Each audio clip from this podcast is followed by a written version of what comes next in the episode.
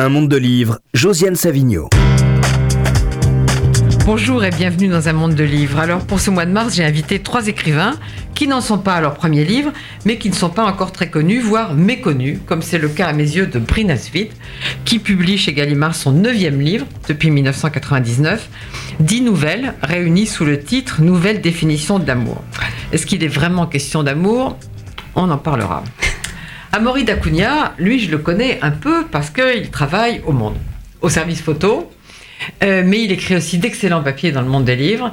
Et je rappelle que c'est à lui qu'on doit la très belle nécrologie de Yves Bonnefoy, qui est mort il y a presque un an, en juillet 2016. Alors moi, j'ai beaucoup aimé son précédent livre qui s'appelle Fond de l'œil. Petites histoires de photographie aux éditions du. J'espère qu'on aura le temps d'en dire quelques mots, même si on va se concentrer plutôt sur celui qui vient de sortir, qui s'appelle Histoire souterraine. Alors pourquoi souterraine? On verra parce qu'il se passe pas mal de choses dans le métro, donc sous terre, et aussi parce que ça explore d'autres souterrains qui sont ceux de la mémoire. Alors ici, à RCJ, tout le monde sait que j'ai une passion pour les faits divers. L'an dernier, j'avais invité Mara Goyer, qui a fait un livre sur les faits divers euh, chez Stock. Et j'ai une fascination toute particulière pour les faits divers non résolus de Dr Godard, etc. etc. Et alors, le plus effrayant d'entre eux dans les dernières années, c'est l'affaire du pont de Ligonnès. Et je crois avoir trouvé quelqu'un qui s'y est encore plus intéressé que moi, puisqu'il a fait une énorme enquête et un roman. C'est Samuel Doux pour L'éternité. Vous verrez pourquoi l'éternité de Xavier Dupont de Ligonnès, c'est chez Julliard. Alors commençons par l'amour ou plutôt parce que vous appelez Brinasfit nouvelle définition de l'amour. Avant, je voudrais dire que vous êtes né en Slovénie, et que vous avez choisi d'écrire en français. Pourquoi? Euh, Ah oui, ça c'est une bonne question, parce que pendant très longtemps, même en vivant en France, j'ai continué à écrire en français, euh, tout en étant toujours euh, très intriguée par les auteurs qui ont changé de langue, comme Suran par exemple. Mais je pensais que ce n'était pas pour moi. Et puis un jour, je l'ai fait avec une grande facilité, quelque part aussi, euh, je pourrais dire, euh, grâce à vous, grâce au, monde, justement. Parce que quand ils ont pu, quand ils, vous vous souvenez, ils ont publié des, pendant quelques saisons les nouvelles. L'été, on m'a demandé d'écrire une nouvelle. je pensais d'abord que je pouvais l'écrire en français. Et vous l'avez écrite en français? Euh, en slovène. et on m'a dit non, non, non, non. Donc voilà, je me suis lancée et j'ai découvert que je pouvais écrire en français. Euh, après, c'est devenu un peu plus compliqué. Et maintenant, c'est compliqué ou pas compliqué C'est toujours, c'est toujours pas complètement facile, non. Euh, parce que je l'ai fait, euh, comme dirait Dante, al mezzo del camino, vraiment au, milieu de ma, de ma vie. Hein. Enfin, vers 40 ans, j'ai commencé à écrire. en français En français. Et avant, j'ai lutté, pendant longtemps, j'ai lutté pour mon slovène ici. mais je pourrais dire que je me sens un auteur jeune en français. Parce que j'apprends toujours. C'est très bien. Ouais. Ah, je voudrais vous poser une question un peu plus personnelle. Je crois que vous dansez beaucoup le tango. D'ailleurs, l'Argentine n'est pas absente de, ce livre. Qu'est-ce qui vous plaît dans cette danse? Ah, le tango, c'est une. Euh, déjà, pour euh, un écrivain, c'est une mine d'histoire. Le tango, c'est une. Euh, c'est comme un langage. Il faut l'apprendre pour pouvoir danser et le danser et. Euh, c'est une culture aussi. C'est une, c'est un, une culture qui est d'un côté très très populaire et de l'autre côté très sophistiquée. Donc j'aime ces choses-là. Euh, et puis euh, j'aime danser tout court. Et je me défends toujours d'écrire parce que si je m'écoutais, je pourrais écrire, euh, je vais pas dire que sur le tango, mais euh, je pourrais en mettre un peu partout. Ce serait bien. Est-ce que les hommes qui sont présents dansent le tango, Samuel Non, pas du tout. J'ai aucune facilité avec mon corps, donc euh, surtout pas le tango, ni aucune danse d'ailleurs. Euh, voilà, n'importe quoi quand je suis très sous la nuit, c'est tout. et Amaury Dacunia Moi, je danse comme un pied, ou alors, euh, mais je le fais très bien quand je suis avec des amis aussi. Mais face aux inconnus, c'est impossible. donc, donc, Brina n'a aucun partenaire. Non, dans, dans, ce, dans ce studio. Bon, on va faire. Alors, vous placez votre livre sous le signe d'une phrase de Suzanne Zontag qui dit euh, Rien n'est mystérieux, aucune relation humaine sauf l'amour. Alors je suppose que si vous avez placé ça en épigraphe oh. de votre livre, c'est que vous le reprenez à votre compte. Je le reprends un peu à mon compte, oui. Et puis c'est vrai aussi que c'est une situation qui est déjà dans une des nouvelles. Je fais souvent comme ça, si je mets, si je- quand je mets une phrase en exergue, c'est parce qu'elle fait vraiment partie, elle est déjà dans le texte. Euh, et ça apporte un, un autre éclairage, de- surtout à ce mot de définition peut-être. Amaury Dacunia, vous êtes d'accord avec ça Que rien n'est mystérieux sauf l'amour? Question. Déjà, cette, cette question est magnifique et en même temps, elle fait très peur. Voilà, ce que je pourrais dire. Mais c'est vrai qu'à chaque fois, à chaque expérience amoureuse, euh, il y a quelque chose de l'ordre un peu d'un danger qui se profile. Ça, on le voit chez vous. Et Samuel D'où Euh, oui, c'est une question compli- com- com- compliquée. Je... Moi, je suis très perdu euh, face à l'amour, en fait. hein. Donc, euh, j'ai toujours l'impression que ça n'existe pas vraiment et qu'en fait, on est toujours. Mais les en train personnages de, Brain Suite aussi, semble-t-il. Voilà, hein voilà, c'est ça, On va pouvoir en parler. Mais voilà, donc j'ai l'impression que l'amour, c'est quand même toujours une construction de mille autres choses qui finissent par donner l'amour, mais je sais pas si ça existe en tant que tel. Parce que, alors, bon, prenons la première nouvelle. C'est pour ça que. Parce que moi, ce qui me frappe dans, ce qui me frappe dans vos nouvelles, Brina Spitz, c'est en fait votre lucidité sur les rapports entre les hommes et les femmes et sur le malentendu permanent qu'il y a dans ces rapports. Merci. Et donc, je, je prends la première nouvelle. Elle s'appelle Le jardin de ma femme. Il se trouve que c'est la première, mais que c'est une, une de mes préférées. La première, la dernière, et puis plusieurs au milieu aussi. Alors donc, euh, une femme est morte, elle avait un jardin, elle s'intéressait beaucoup au jardinage, et, euh, et son mari n'est jamais allé voir ce jardin. Bon. Et- Si, juste quelques fois, il savait qu'il existait. Oui, il savait qu'il existait. Mais pas plus que ça. Mais un an après sa mort, il décide, il, il prend, il retrouve Il la, clé. clé du jardin. Ouais. En cherchant une clé, il trouve la clé du jardin, il décide d'y aller. Et alors c'est très étonnant parce que normalement après un an, ce jardin devrait être complètement en friche et à l'abandon, et il n'est pas. Oui, il découvre que quelqu'un s'en occupe, en fait. D'abord, il pense que c'est même pas qu'il s'est trompé de jardin. Et il y retourne, enfin, de, de cette petite, parce que c'est, ce sont des jardins, comment on les appelle, euh, collectifs. Hein les jardins ouvriers ou les Ouvriers, jardins ouais. Moi, j'en connais plusieurs comme ça dans Paris. Et euh, dehors de Paris aussi. Et euh, après, il y retourne et il découvre, et il voit un homme qui est en train de travailler sur cette parcelle. Et donc, il lui demande euh, pourquoi il est là. Donc, l'autre lui explique je, je fais ça, je fais ça. Mais c'est le jardin de qui? Et cet homme lui répond c'est le jardin de ma femme. Surprise. Et il s'en va, et puis finalement il retourne, et il lui demande comment il s'appelle. Et cet homme répond, répond qu'il s'appelle Théo, et après il rajoute, et vous, c'est Claude, n'est-ce pas? Pour euh, le début de débits. Il faut pas trop en dire. Ouais. Mais alors il y a aussi l'intervention du fils qui lui dit une chose très juste et tu n'avais qu'à t'intéresser à elle de son vivant. Donc il découvre euh, plein de choses sur euh, sa femme. Déjà qu'elle avait euh, quelqu'un dans sa vie, que ce jardin représentait énormément pour elle, euh, qu'elle avait aussi d'autres intérêts parce que sinon elle travaillait euh, dans un hôpital comme psychologue, qu'elle avait aussi d'autres intérêts euh, et que elle voulait le quitter. Mais pas pour l'autre. Mais enfin bon, tout ça on apprend au fur et à mesure. Oui, il faut pas trop en dire. Mais je- En tout cas, il y c'est a- une, une vraie histoire avec une vraie chute aussi, parce que dans ces nouvelles, une nouvelle c'est toujours aussi. Enfin, pour moi, une nouvelle, c'est une nouvelle va quelque part et se termine surtout d'une manière. euh, enfin, elle a, comme on dit, une chute. Donc j'ai travaillé ces chutes, si je peux dire. Oui, alors justement, je voudrais qu'on s'arrête sur, euh, sur l'été avec Sonia. Alors là, je la trouve, cette nouvelle, absolument terrible pour l'homme. Donc, un homme a été quitté par une femme beaucoup plus jeune que lui. Il est évidemment désemparé. Puis, il n'y a plus qu'une seule personne qui lui sourit, dit-il, la caissière de son G20, son petit supermarché. Et puis, bon, de fil en aiguille, la caissière le console. Et euh, ils ont une histoire. Mais pardon, il faut, je pense qu'il il faut souligner juste ça qu'il y a une grande différence sociale entre eux. Oui, Il y a une sorte de violence sociale dans cette nouvelle, qu'on m'a beaucoup reproché d'ailleurs. Euh, donc lui, c'est un homme plutôt euh, un grand bourgeois euh, qui a une production de, de films, tél- enfin de, de télévisuels. Et elle, c'est la caissière. c'est la caissière. Mais il y a aussi quand même un truc sur l'incroyable lâcheté de certains hommes, de beaucoup d'hommes, moi je dirais. C'est-à-dire que donc il est euh, chez lui avec la avec la caissière et sa femme vient, non pas pas son ex-femme vient, non pas pour, Revient, pour ouais. juste pour juste prendre des affaires comme elle l'avait dit, mais elle dit je reviens. Et donc il chasse l'autre sans autre forme de procès. C'est un tout petit peu plus ambigu que ça.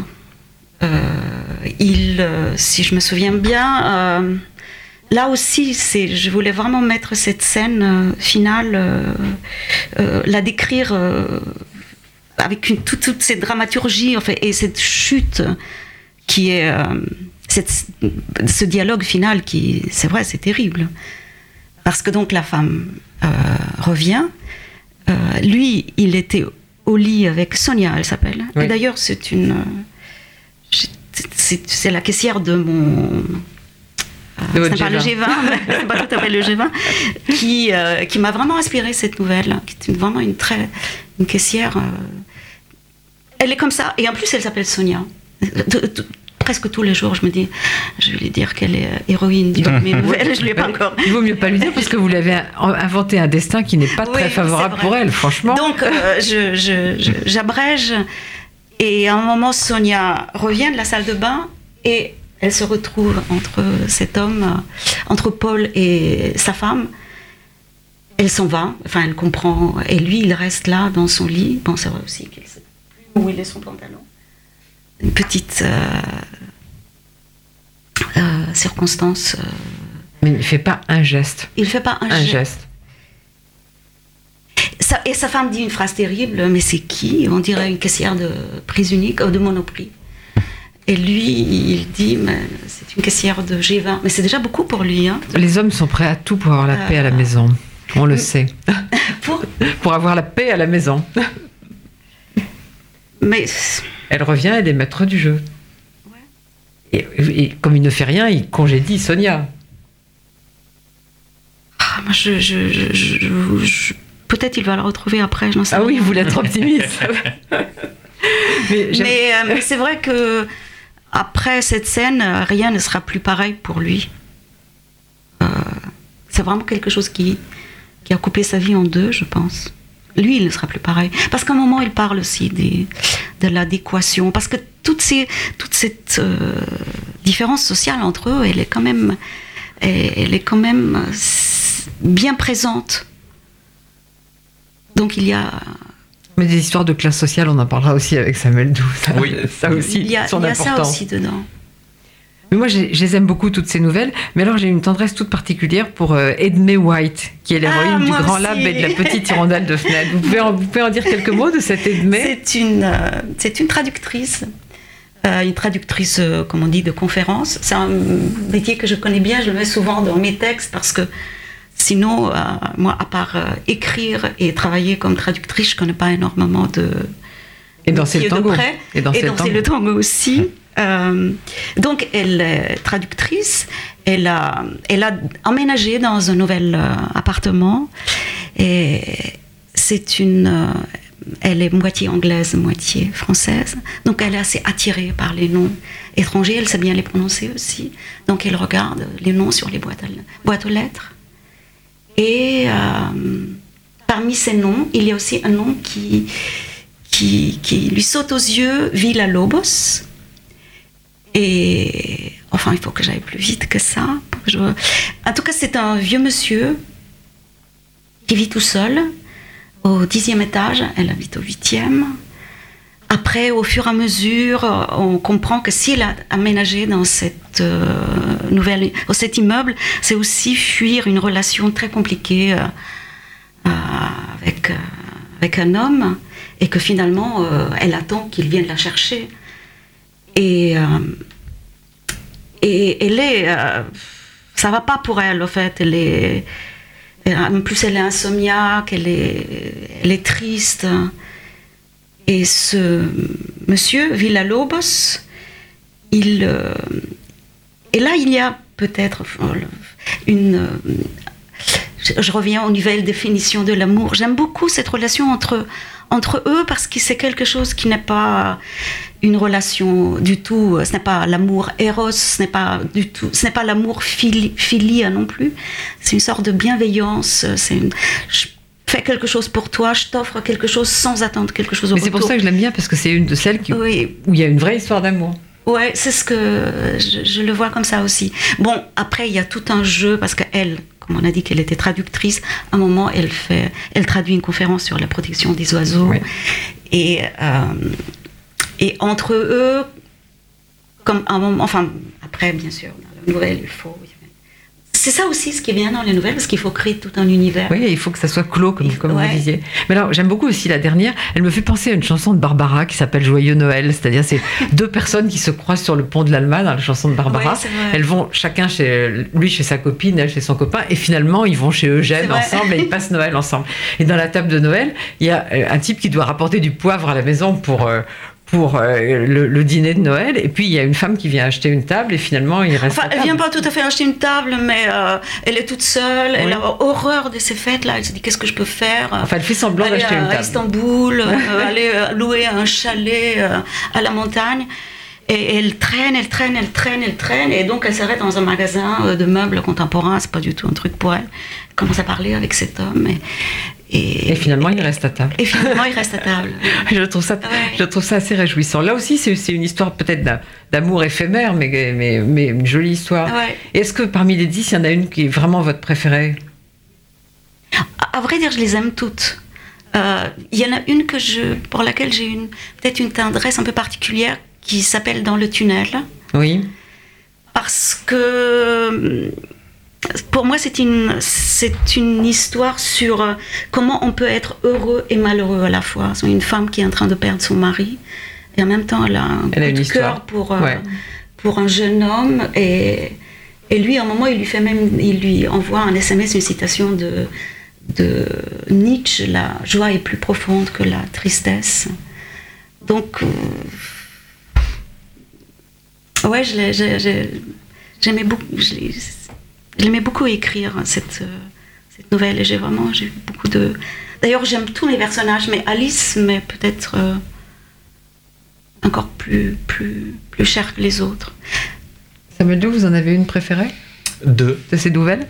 Alors malheureusement, moi, j'avais pas pu lire le livre, donc je vais, euh, j'aurais du mal à vous dire quelle nouvelle, mais en tout cas, ça me donne très envie de le lire, le, le, le livre de Brie. Na. Brina. Brina, excuse-moi.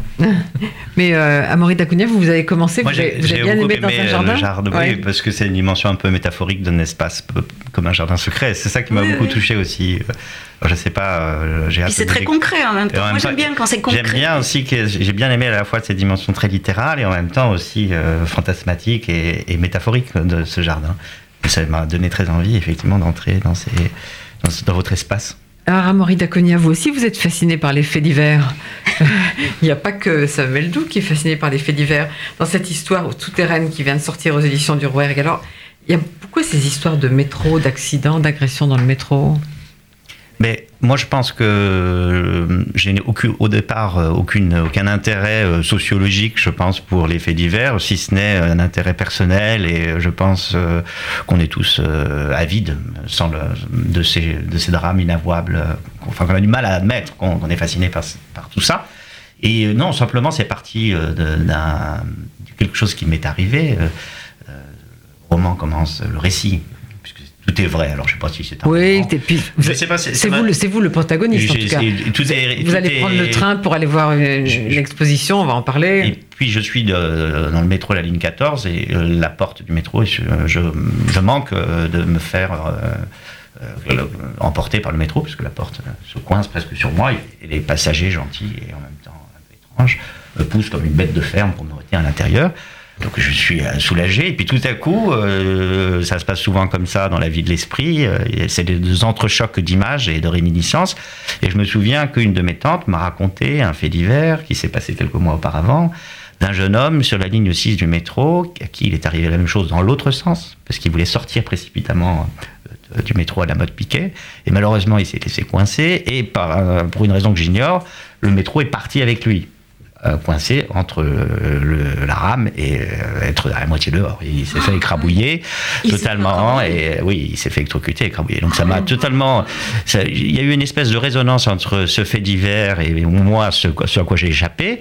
Et puis j'ai commencé un petit peu à écrire là-dessus, sans du tout savoir euh, qu'est-ce que c'est que ces, qu'est-ce que ce que c'est ce que ces histoires allaient provoquer dans la vie de l'écriture de ce livre. Mais c'est toute l'histoire du livre, c'est-à-dire c'est, tous ces souvenirs qui nous font bifurquer dans nos propres souvenirs, dans notre propre mémoire, comme par exemple tout d'un coup, vous pensez à cette euh, histoire d'amour qui s'est terminée euh, assez mal en Sicile avec, euh, avec une femme. Oui, ben, évidemment, c'est- un livre un peu sur la, sur la question de la, de la disparition, qu'elle soit brusque, brutale, qu'elle soit amoureuse, qu'elle soit euh, suicidaire, qu'elle soit euh, meurtrière. Et c'est euh, un livre un petit peu sur, qui développe la question de la qu'est-ce que c'est qu'une disparition, qu'est-ce que c'est qu'une amputation, une amputation amoureuse, d'être coupé de la vie de quelqu'un? Et, et c'est vrai qu'il ça pose aussi la question évidemment du deuil, ce livre, parce qu'on va en parler. Ah, mais on va en parler, oui. il est question de, de la mort de mon frère, d'un suicide. Euh, et euh, donc voilà, a une séparation, on parlait d'amour tout à l'heure. euh, Il y a évidemment, et je pense qu'on a tous expérimenté, euh, une dimension de, de deuil euh, lors d'une séparation amoureuse. Euh, donc le livre euh, cherche à, créer un système de, résonance entre différentes formes de, de, de, trauma, de choc de- et, de, et de perte. C'est- ce livre est fait de courts chapitres, parfois de, de fragments. Et euh, en fait, vous êtes le, pro- le protagoniste du livre et vous prenez le train pour aller en Normandie, euh, voir l'exposition d'une de vos amies photographes. Qui travaille sur la catastrophe par, hasard, elle ailleurs. travaille sur la catastrophe. Oui, c'est pas hasard, c'est oui. étonnant. Quand on commence à écrire quelque chose, le réel. Mais c'était êtes- ça, qui- c'est ça qui est absolument extraordinaire, c'est que lorsque vous mettez, euh, que vous êtes obsédé par euh, quand on est amoureux, c'est Barthes qui disait qu'on est un sémiologue, mais quand on est amoureux de ce qu'on est en train de faire, on est obligé d'un peu de l'être, même si c'est pas euh, un amour compliqué d'écrire. Euh, on trouve un réseau de résonance et, de signes à peu près partout, dans toutes les choses dont on se sert pour écrire. Et c'est vrai que le hasard faisait qu'au milieu de cette catastrophe à laquelle j'ai échappé, j'allais voir quelqu'un qui est obsédé par la catastrophe, qui photographie des, des voitures écrabouillées, qui, Des maisons qui brûlent, des maisons ça qui brûlent tous les jours, euh, et qui note sur un petit carnet, euh, qui recense tous les, tous les incidents d'avion euh, dont elle a pu euh, entendre Ah. parler. Et le photographie, c'est une maison qui, qui, qui brûle. Oui. Enfin, c'est une, maison d'exercice. C'est une maison pompiers, d'exercice pour les pompiers, c'est ça. J'ai appris, ça en vous lisant, c'est extraordinaire. On fait, une, brûler- euh, on fait brûler une tous les maison jours, tous euh, les jours pour, pour que entraîner les pompiers, euh, effectivement. puissent euh, s'entraîner et, et sachent comment, euh, Ouais. euh, comment intervenir. Donc, oui, exactement. Assez. Et les images sont, sont assez sidérantes et cette maison donc, brûle tous les jours tout en restant intacte parce qu'elle a un matériau euh, spécial qui fait que c'est juste pour, euh, Et elle fait du, pour, pour un train d'entraînement pour qu'il circule euh, à travers, votre, le feu. votre amie, elle fait du noir et blanc, de la Oui, couleur c'est c'est du noir. Mais c'est des images euh, en couleur, mais il n'y a plus de couleur quand le feu a finalement tout euh, dévasté, a tout brûlé.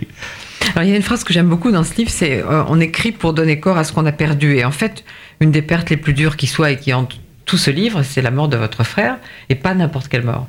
Il s'est jeté du haut d'une tour à Singapour, une tour très haute. Une tour très haute en, en juillet 2009. euh, euh, et quand j'ai commencé à écrire, j'imaginais pas du tout que c'était ça. C'est pour ça que c'est fascinant euh, et toujours excitant d'écrire, c'est que cet événement euh, s'est dévoilé très très progressivement dans le livre, mais par euh, à travers d'autres chocs dont je me suis servi pour arriver progressivement à parler très très concrètement de ce suicide. Comme ce jeune homme, en fait, qui me, le fait divers de ce jeune homme de 24 ans, avait le même âge que mon frère, et puis je me suis rendu compte, mais pourquoi tu es obsédé par cet inconnu, euh, ce fait divers? Oui, j'ai trouvé curieux, je ne m'étais pas rendu compte. Vous, vous savez, c'est comme un, un principe de système d'analogie, de, de projection. Et progressivement, je me suis rendu compte que le, le cœur du, du livre euh, était, euh, était ça, et qu'il fallait faire un, tout un travail préparatoire euh, à travers ces faits divers dont, dont je parle, cette histoire d'amour, toutes ces, toutes ces images de perte pour arriver à pouvoir enfin, euh, huit ans après, raconter euh, réellement ce qui s'est passé, ce corps que je n'ai jamais pu revoir, qui a été rapatrié de, de Singapour jusqu'à jusqu'à Paris en juillet, en juillet 2009, Mais justement, vous en parlez du fait d'être privé des preuves de la privé d'im- privé d'images et privé des preuves, et privé de, oui. Parce qu'on peut pas montrer le corps de quelqu'un qui est tombé. Oui, et, et ça, on se rend compte que la littérature est peut-être une, une, une résistance contre l'irréprésent- l'irreprésentable. Et dans le livre, euh, tout ce dont je parle, qui est à côté de, de ça, je veux dire, de ce, je parle beaucoup de, de cinéma et notamment euh, se servir de, de vertigo, par exemple, de cette obsession de la chute Ah oui. qu'on voit dans Vertigo. Et ces images-là sont un peu des images de substitution à défaut de pouvoir réellement euh, avoir eu accès à ces images qui, qui auraient été insoutenables, mais peut-être nécessaires pour comprendre ce qui s'est passé. C'est l'épreuve des images horribles dont on a, dont on a besoin néanmoins pour pouvoir euh, euh, comprendre euh, et peut-être guérir. C'est que je pense que les images nous, nous servent à, à, à guérir de, de quelque chose. Mais Amaury Dacunia, vous êtes allé à Singapour pour voir cette tour. Je suis allé à Singapour euh, et je me suis retrouvé euh, donc là-bas comme une espèce de, de voyage de pèlerinage. euh, peu de temps après, euh, deux mois après, euh, reçu par, par les amis de, de mon frère Qui vivait là-bas. qui vivait là-bas, qui, qui, qui- qui travaillait là-bas. Et, et j'ai eu euh, besoin d'aller euh, en haut de cette tour, euh, À l'endroit. à l'endroit même où mon frère s'est jeté d'une manière totalement irrationnelle. Les psychiatres parlent souvent de, De ce genre raptus, de c'est ça raptus, oui, C'est-à-dire, c'est l'idée que peut-être un quart d'heure après, il l'aurait pas fait, c'est ça? Tout à fait.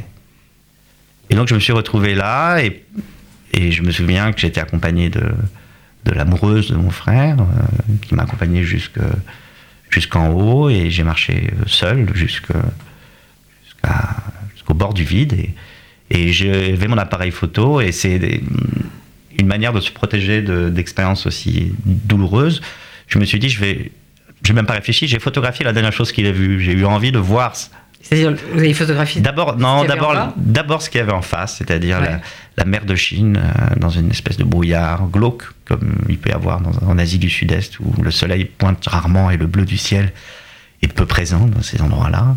Et ensuite, j'ai, photographié effectivement euh, euh, le sol. Mais j'ai jamais voulu revoir ces images.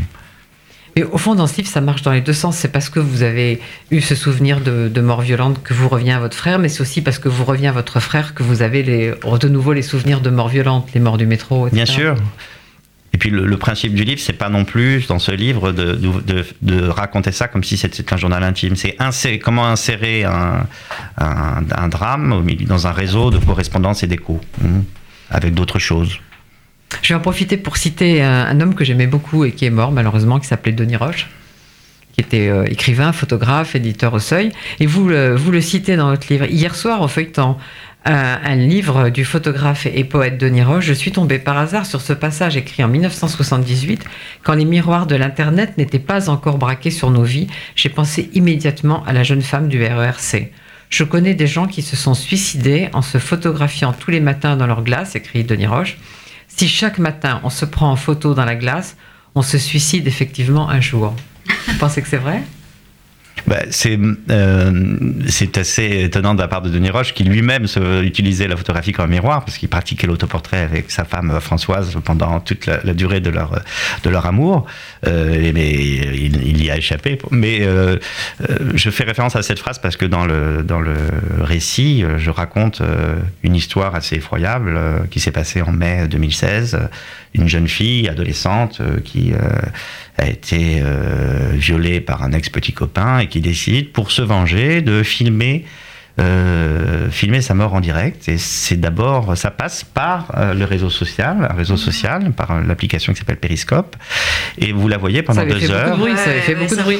Oui, vous vous souvenez sans doute peut-être de, de- de cet horrible euh, fait divers. Et ce qui est le plus terrifiant, c'est que euh, elle se filme pendant deux heures avant de passer à l'acte, où elle a énormément de ce qu'on dit de followers, de gens qui, qui assistent à sa confession, sans expliquer exactement ce qu'elle va faire, mais elle explique pourquoi elle va faire quelque chose décisif pour elle. Et c'est effectivement décisif que de vouloir mourir. Donc elle est face à, sa propre image, parce qu'elle se la, la voit projetée sur un écran, et les gens commentent en direct, mais qu'est-ce que tu vas faire? Donc elle ménage une espèce de suspense absolument terrifiant, jusqu'au moment où elle emporte la caméra jusqu'au RER pour se, pour se tuer. Et en résonance, en écho à ça, je, pose la question par rapport à mon frère, parce que tous ces faits divers sont toujours des questionnements pour essayer de comprendre euh, la question du suicide. Et je pense que euh, se tuer, c'est peut-être le contraire de ça. Ça peut être aussi le contraire de ça. Ça veut dire ne plus du tout avoir d'image de soi. Je pense qu'on a besoin d'avoir des images, et pas que de soi. Mais si on est privé d'image de soi, il n'y a plus réellement de miroir. Et c'est un peu ça peut être pris comme le contraire que ce que dit Denis Roche. On peut finalement euh, vouloir passer à travers. quoi. Ça aussi, ça me doute si on se regarde trop. Euh, oui, peut-être. euh, en tout cas, euh, pour le coup, j'ai eu l'occasion de, lire le livre d'Amaury et je dois dire que ça m'a beaucoup bouleversé. Euh, je suis pas un très grand lecteur au sens où je lis pas tout ce qui sort, mais j'ai lu peu de livres qui parlent aussi justement du deuil et qui en fait un- une, sorte de portrait à la fois intime, mais mais aussi euh, aussi étrange et complexe que le deuil peut être. hein. Et je trouve que l'image de la maison qui brûle euh, est absolument stupéfiante au sens où moi-même ayant traversé un deuil difficile, à un jeune âge, euh, je trouve qu'elle est elle est exactement l'image du deuil, c'est-à-dire euh, une maison euh, qui ne se détruit jamais mais brûle sans cesse. Et, je trouve que cette image-là du deuil est, est incroyable.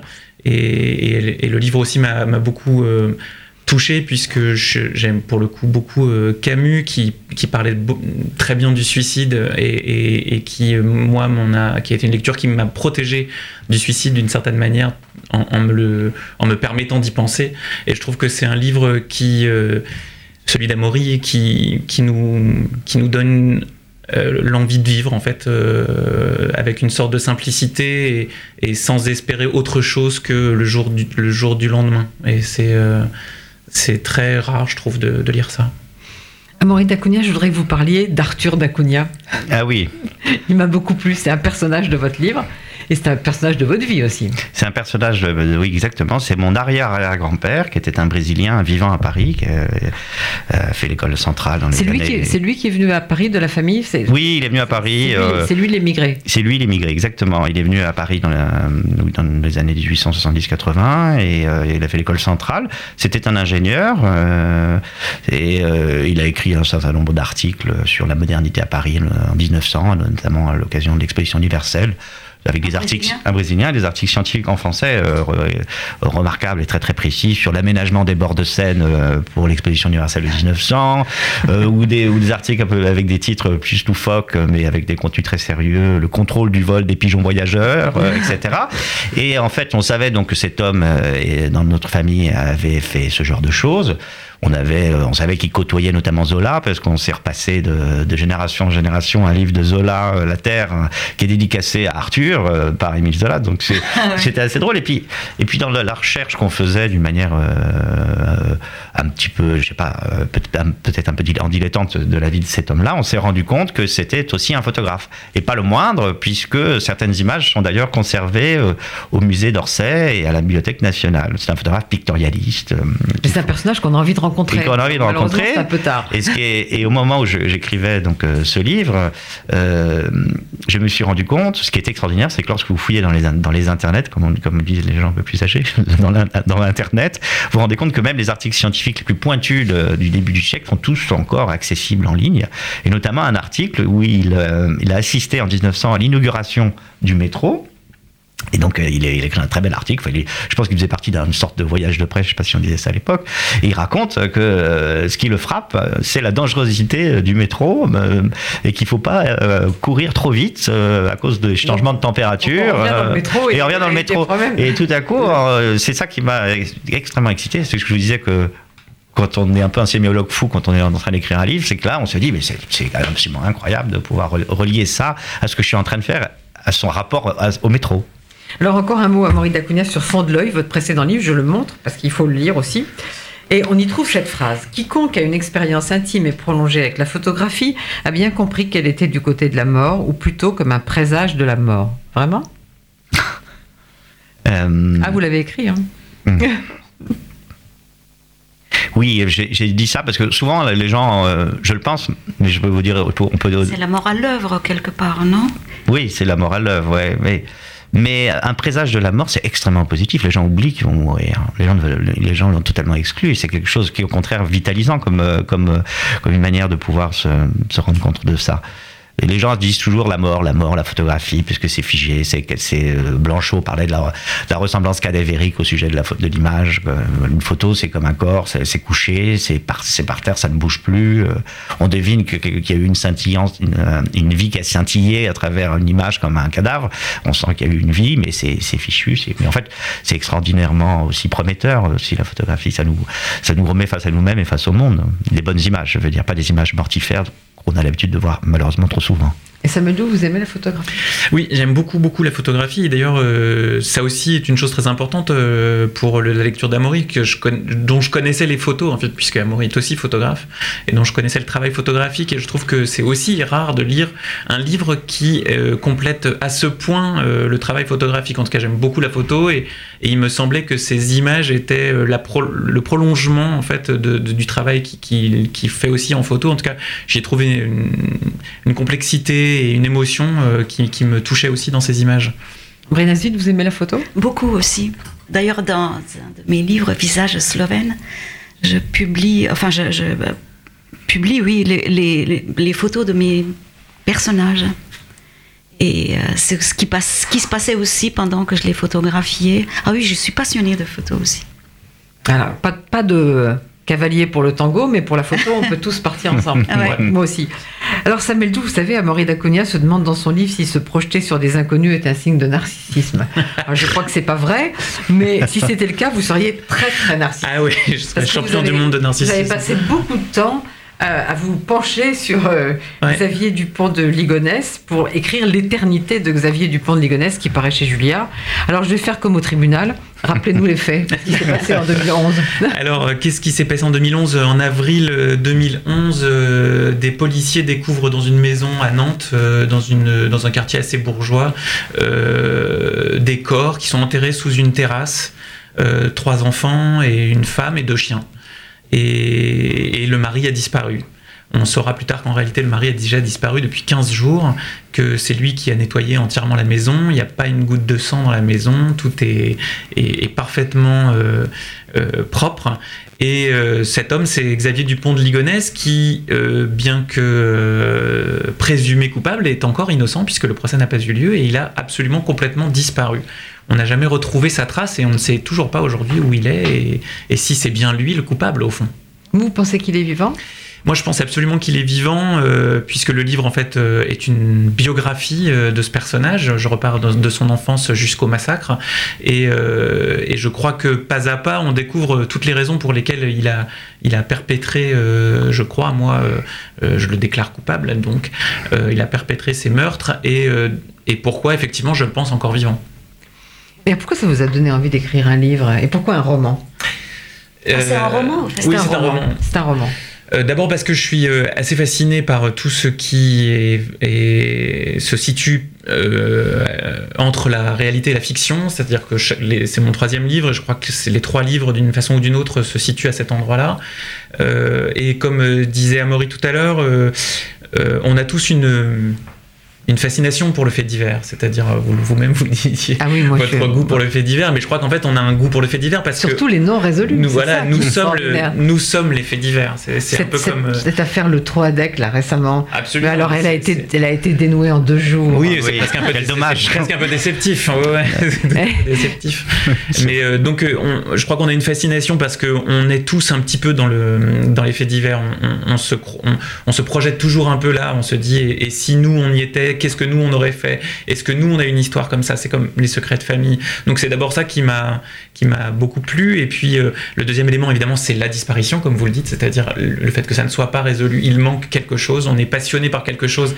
Puis finalement ça ne ça n'est pas résolu. Il y a un espace vide, un espace manquant, une, une béance. Il y, a, il y a quelque chose de l'ordre de la, de la catharsis qui n'a qui ne peut pas avoir lieu puisqu'on ne sait pas en fait. Et puis la troisième chose qui m'a vraiment complètement convaincu d'écrire, c'est le fait que des, des centaines et des centaines de personnes se sont mises à rechercher sur Internet des informations sur cet homme. Et ça m'a permis de, de- de comprendre vraiment complètement qu'en réalité, il se jouait quelque chose entre nous, spectateurs, et, et lui, acteur, qu'il fallait que j'arrive à dénouer.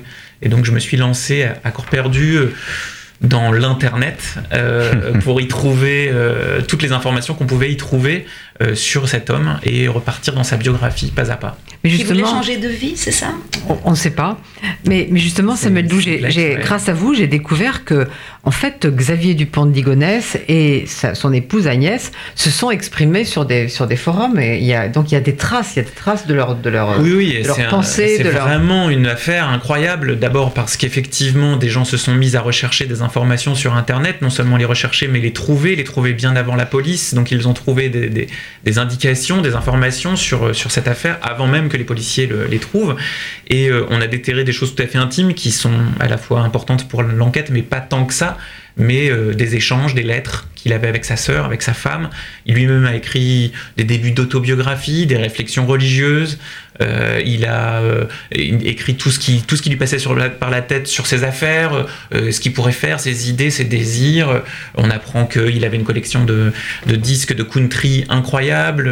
bref, on a, on a une, une, masse d'informations d'autant plus incroyable que sa famille, qui le croit innocent, euh, pour des raisons dont on pourra parler, euh, a elle-même mis en ligne un certain nombre d'informations pour contrer les informations de ceux qui l'accusaient. Donc en fait, on s'est retrouvé avec vraiment euh, une biographie presque, presque complète. Mais en fait, je crois pour tenter de le, comprendre et de comprendre ce qui s'est passé, parce que c'est quand même... Bon, L'affaire Troadec aussi, c'est un meurtre de masse, mais là quand même, il y a c'était quoi? C'est quatre cadavres et deux chiens, c'est ça? Oui, c'est ça. donc je crois qu'il faut parler de sa famille et de la religion et de la mère. Oui, parce que ce qui m'a aussi fasciné, c'est pour ça, je crois, après que le, roman a pris toute, son, toute sa dimension, c'est-à-dire que il me semble que c'est l'histoire de la fabrication d'un monstre, et que dans le monde dans lequel on vit aujourd'hui, euh, cette histoire de la fabrication d'un monstre, et notamment par la religion, c'est quelque chose que nous fréquentons un peu trop euh, en ce moment, et il me semblait très important d'essayer de, réfléchir à comment, en fait, cette espèce de fiction religieuse euh, frappait le réel de ceux qui y croyaient. C'est-à-dire que cet enfant qui grandit dans les années 60 avec une mère qui va rejeter euh, Rome et Vatican II, Vatican II c'est la révolution euh, religieuse que, vivent les catholiques euh, dans les années 60, c'est-à-dire on arrête de faire la messe en latin, les prêtres se retournent vers l'Assemblée et un, nombre incalculable d'autres lois qui changent. Et il y a toute une frange de de la du monde catholique qui refuse en fait ces changements. Les intégristes. Les intégristes, voilà. Les traditionalistes, comme ils s'appellent, les intégristes. Comme on les appelle. comme nous, on aurait tendance à les appeler. Et donc euh, ces intégristes, dont la mère de, Xavier va faire partie, euh, décident de, qu'ils sont, eux, la religion et l'Église. Et elle va tellement y croire qu'elle va finir par euh, avoir des révélations du Christ. Ça, elle est habitée. Elle est complètement habitée par le Christ lui-même. C'est-à-dire qu'elle va recevoir des révélations qui seront validées par des prêtres. C'est-à-dire que c'est pas seulement une folle à Versailles qui croit en entendre Jésus. C'est-à-dire que c'est une folle à Versailles qui croit entendre Jésus et on lui dit que c'est vrai. Donc euh, elle, reçoit euh, des, messages du Christ qui lui dit que l'Apocalypse arrive et que son fils, Xavier, euh, va y jouer un rôle très important. D'ailleurs, vous avez fait fort, vous avez mis une piéta sur, sur la couverture de votre livre. c'est un tableau qui m'a beaucoup accompagné, William Bourguereau, qui est un peintre du 19e, et qui, cette piéta est assez belle parce que il me semble que c'est assez rare de voir une, une qui euh, semble vraiment avoir perdu son fils, et pas seulement euh, Jésus, euh, et qui en plus a à peu près le même âge que son fils, euh, ce qui laisse à entendre euh, plein de choses sur l'histoire de sa mère et de son fils. Euh, et je l'ai gardé parce que tous les auditeurs de RCJ savent que je suis allergique aux jaquettes et qu'en général je présente les livres sans leurs jaquettes en leur disant c'est pas comme ça que vous allez le trouver dans le commerce. Mais là je, là, je l'ai gardé. Et tout à l'heure Brina Suite parlait de la violence sociale dans une de ses nouvelles, la, nouvelle avec Sonia. Mais vous aussi vous dites que c'est aussi une histoire de classe sociale cette affaire. Oui, oui, tout à fait. C'est-à-dire que pour moi Xavier va vivre plusieurs fictions. C'est-à-dire qu'il va y avoir une première fiction, on vient d'en parler, qui c'est une fiction religieuse. Et puis, comme il doit vivre dans le monde dans lequel il est, eh bien, cette fiction religieuse va être frappée, fracturée euh, par le réel qu'il va rencontrer. Il va pas très bien gérer ça et jusqu'au point finalement de, quitter la religion aux alentours de 30 ans et de rentrer dans une seconde, dans une seconde fiction qui va être celle de l'argent. Quelque part dans le livre, il est écrit que dans un premier temps, il, a cru qu'il allait devenir Jésus et dans un deuxième temps, il a pensé qu'il allait devenir Bill Gates. Hmm. Et puis il va échouer euh, dans les deux cas. Et effectivement, dans ce, dans ce deuxième temps, il y a une histoire, une histoire sociale, une histoire euh, de classe sociale où, où il va vouloir défendre en fait sa classe sociale, euh, aristocrate de Versailles et il va vouloir prouver à cette famille qu'il est capable de faire fortune euh, et, de donner un sens à la vie sans la religion. Et ce sens à la vie qu'il va vouloir y donner, c'est l'argent et la classe sociale supérieure dans laquelle il, se projette. Mais malgré tout, Samuel Doux, est-ce que vous pensez que cette perte de la religion euh, cette perte de la foi euh, en 1995 a été déterminante pour, pour la, suite. Oui, oui, moi, je, enfin, je pense que c'est l'ens- l'ensemble est déterminant. C'est-à-dire que c'est ce que le livre essaye de montrer, c'est comment en fait chaque élément, chaque petit élément, chaque pas fait l'amène là où il est.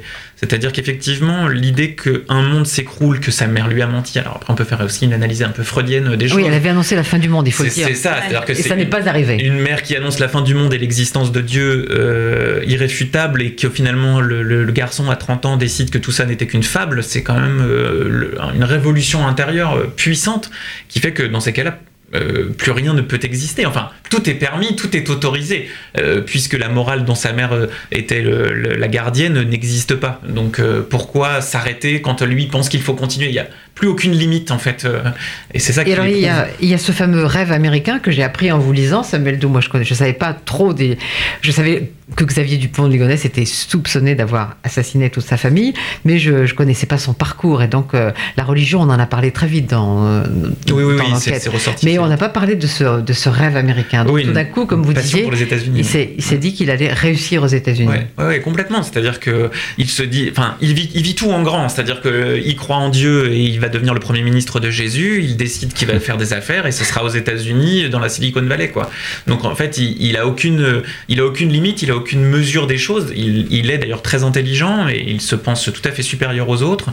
Et, euh, et- et effectivement, il a une passion pour euh, pour les États-Unis, c'est pas surprenant puisque en fait c'est une autre, euh, c'est une autre fiction, c'est-à-dire que c'est une autre histoire qui est racontée. Et d'ailleurs, il n'aime les États-Unis qu'au travers de la fiction que les États-Unis racontent d'elles-mêmes. Il aime pas, euh, euh, il aime pas les, les, les pauvres des États-Unis, il aime pas les Indiens, il aime pas l'oppression des Noirs, il aime pas ça. C'est ce qu'il aime, c'est la country music, c'est la Silicon Valley, c'est Miami, Les voitures. les grosses voitures. Il aime en fait la légende que les Américains racontent d'eux-mêmes. Il n'aime que les fictions, que les histoires. Mais alors, celle, celle qui est sa femme, Agnès, une première fois, il rompt avec elle.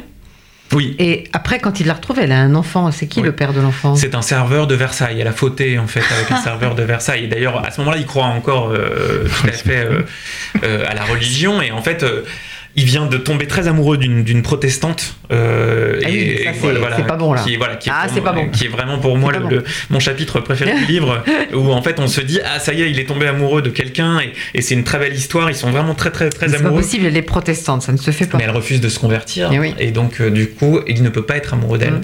Il la quitte, et puis il n'a donc plus aucun avenir, si ce n'est celui d'attendre euh, Jésus. Et, euh, et il décide qu'il va, il va se donner une mission. Et quoi de plus belle mission que de, que de récupérer un enfant orphelin, de prendre une femme qu'il a connue quand il avait 19 ans, et de finalement lui. Mais Arthur, Arthur elle. fait partie des morts. Absolument. Oh, il a été tué euh, comme les autres. Mais alors, en fait, euh, vous, vous racontez aussi qu'à un moment, il renoue avec euh, une de ses anciennes amantes, Catherine, et, et là, il apparaît quand même comme très manipulateur parce que il renoue avec elle pour lui soutirer du fric. Oui, oui, ça aussi, sa, vie est vraiment une, fiction totale, c'est-à-dire qu'il est chez son père, euh, qui est atteint d'une maladie assez étrange, où en fait, euh, mois après mois, il finit par perdre des bouts de lui-même, et puis euh, il, dort à Levallois-Perret, il regarde la télé, et tout à coup, il, voit dans la télé une, je- une jeune femme, enfin une femme qui s'appelle Catherine, et qui est en qu'il a connue, et avec qui il a eu une toute petite histoire sur l'île de Bréa euh, quand il était adolescent. Et il se trouve que cette femme, elle, est devenue ce que lui aurait voulu être, c'est-à-dire millionnaire.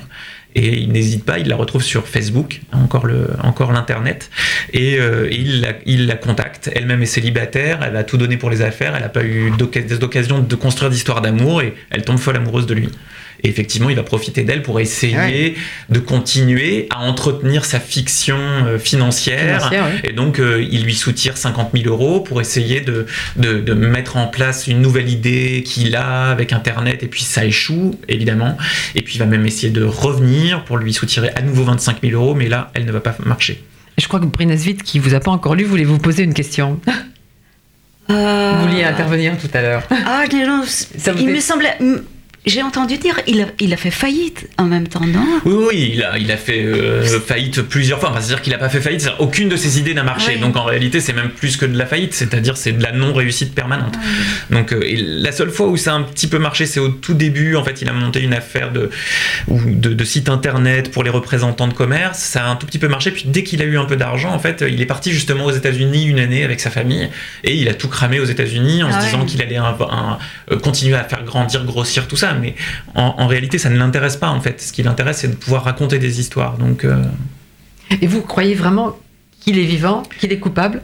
Je crois qu'il est coupable et je crois qu'il est vivant parce que en fait euh, euh, sinon ça n'a aucun sens c'est-à-dire que quand même au moment où il tue tout le monde euh, un dimanche soir puis il attend deux jours pour tuer son dernier enfant le mardi soir il va, il va passer dix jours à nettoyer toute cette maison et puis ensuite il va partir dans une sorte de road movie français vers Bordeaux puis, la- puis le sud de la le, sud- le France sud-est, c'est ça, Voilà, le sud-est. exactement. Et après, on perd sa euh, trace. et après, on perd sa trace à la Seine-sur-Mer. En réalité, euh, il- euh, c'est le moment où un policier appelle sur le téléphone, euh, sur son téléphone portable, en lui disant que il- on aimerait bien avoir de ses nouvelles. On sait pas très bien. Et là, il comprend que tout le monde est à ses trousses et il raccroche et euh, il prend 30 euros dans un distributeur et il disparaît dans la nature. Mais où est-il? Mais où est-il? Mais Il faut lire le livre. hein. Je, je donne tout à fait la vérité à la fin. Vous pouvez lire. C'est pas vrai. Euh, Maurice Dacunia, vous avez aimé ce livre? Ah, j'ai adoré, j'ai trouvé ça assez fascinant et par rapport à la question du fait divers et le traitement qu'on peut en faire, j'avais le souvenir du livre de Jablonka dont on a beaucoup parlé au début de l'année. Je sais jamais si on dit Yablonka ou Jablonka sur Un- Laetitia. Un livre que a- j'ai ouais. que j'ai dit, dont j'ai dit ici à quel point je l'ai détesté. Alors voilà. Ah oui Euh, ce que j'ai aimé par rapport à, à Jablonka ou Yablonka, d'ailleurs j'ai encore oublié ce que vous Yablonka. Yablonka, pardon, euh, c'est que vous, vous, il y a une forme d'appropriation littéraire et euh, euh, comme cette histoire est tellement délirante, de, de- est une fiction en soi dans la, ce que vous dites d'ailleurs, et c'est que vous restituez ça d'une manière assez admirable dans, la, dans votre engagement même d'auteur, dans, dans la façon. J'étais assez surpris par le début du livre. Et puis il n'y a pas de cette jugement. manière de, Il n'y a, oui, pas- il y a pas de jugement chez vous. mais Moi, tout en étant présent aussi. vous avez- dans le Ouais. Yablonka, c'était ça. C'était dans les entretiens quand il a dit euh, j'ai honte d'être du genre de, de- du meurtrier. Ouais, ça- ça- ça bien m'a absolument. Peut-être c'est ma fréquentation des cours d'assises pendant six ans euh, qui m'a rendu Ouais, très non, très allergique à ce livre. Alors Ouais, que le vôtre pas du tout. Il n'y a pas de, pas de jugement. Vous essayez de de, de comprendre une espèce de de plongée inéluctable. C'est que plus on avance dans le livre, plus on se dit que c'est inéluctable qu'il a- qu'il arrive. Ouais, ouais, c'était très important, c'est très juste ce que dit euh, Amaury. L'idée était effectivement de s'engager complètement, c'est-à-dire qu'il n'était pas vraiment question de rentrer dans cette histoire et puis d'en faire une sorte d'état des lieux euh, euh, désincarné, c'est-à-dire que euh, effectivement euh, le narrateur, qui est un peu moi évidemment, euh, prend le risque d'être Ben, il, a- il possédé. porte, il porte votre prénom Ah oui, d'ailleurs. exa- Exactement. Eh oui. Il prend le risque d'être possédé vous, par, oui. par cette espèce de qu'il va, va croiser. un et puis, possédé. oui, oui, peu complètement. Bon, on va être obligé de se quitter. Donc, avant ça, je voudrais vous rappeler qu'il y a désormais en effet une application mobile RCJ qui vous permet d'écouter la radio partout et de retrouver à tout moment toutes les émissions. Merci à tous les trois. Alors, retrouvez d'abord Brinas Fit et sa lucidité, vous verrez, dans nouvelle définition de l'amour chez Gallimard. Et Amaury Dacunia. Vous pourrez trembler en prenant le métro après avoir lu Amaury d'Acuna, mais c'est aussi beaucoup plus, on l'a dit, je crois ici, beaucoup plus profond sur le travail sur la mémoire. Et puis alors, pour trembler un peu plus et vous demander comment on devient un tueur de toute sa famille, lisez L'éternité de Xavier Dupont de Ligonnès, de Samuel Doux. Vous ne serez pas déçus par aucun des trois. Et moi, je vous retrouverai en juin parce qu'en mai, euh, toutes les mensuelles seront consacrées au Festival des cultures juives. Et merci à Serge Surpin pour la réalisation.